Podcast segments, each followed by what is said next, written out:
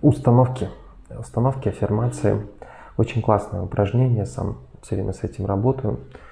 Э, очень важный хочу отметить момент, по крайней мере, это вот в своей практике заметил, что когда вы берете какую-то у себя аффирмацию или установку для повторения, внедрения новой, э, нового, э, новой нейронной связи, цепочки, важно понимать, а, а какую вы меняете старую.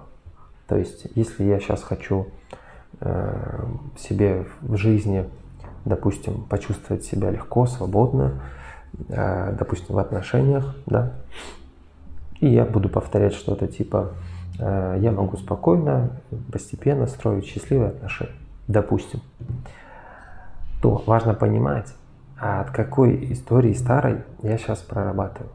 И там может быть что-то типа в моих, в моих отношениях там полный хаос, или у меня постоянные ссоры, скандалы, или я устала от скандалов, или что-то такое.